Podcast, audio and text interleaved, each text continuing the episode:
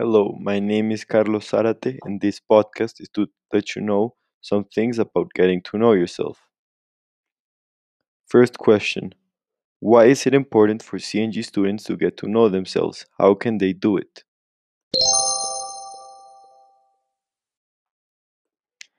It is very important to get to know yourself because you understand why you feel some way or why you make some decisions. It also is very important because you surround yourself with people who complement your personality. You can know what type of person you are by taking some kind of personality test or by looking at how you behave. For example, maybe you're really good at making friends and maybe you're not. Also, you can look at if you're more of a person who makes decisions based on logic or a feeling. These are some examples of personality tra- traits that pe- different people have. Why is it important to be aware of sex, romance, social issu- issues, fears, frustrations, etc. in order to grow?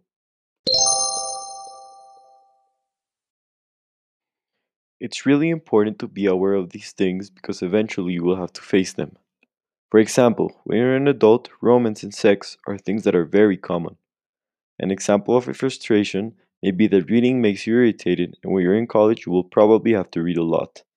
Fears are really important to understand so then you can look, look at them and how mu- you might possibly overcome this fear. What are some challenges you think the next generation will face if they don't get to know themselves?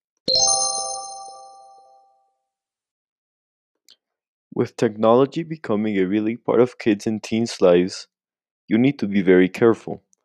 With all the information being passed around, there may be some hurtful and mean comments.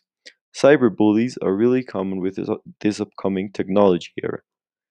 It is really it's really important that you know who you are so that when people try to tell you something through social media, you're able to be confident in yourself and not think that what other people are telling you is true.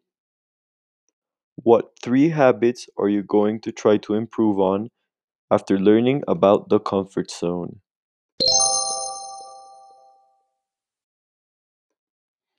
First, I will work on trying things that seem hard to see if they help me grow.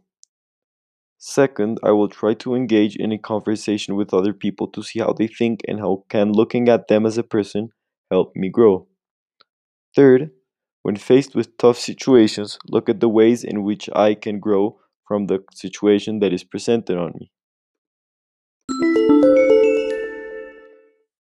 Thank you for listening to my podcast. I hope you have learned a lot about getting to know yourself.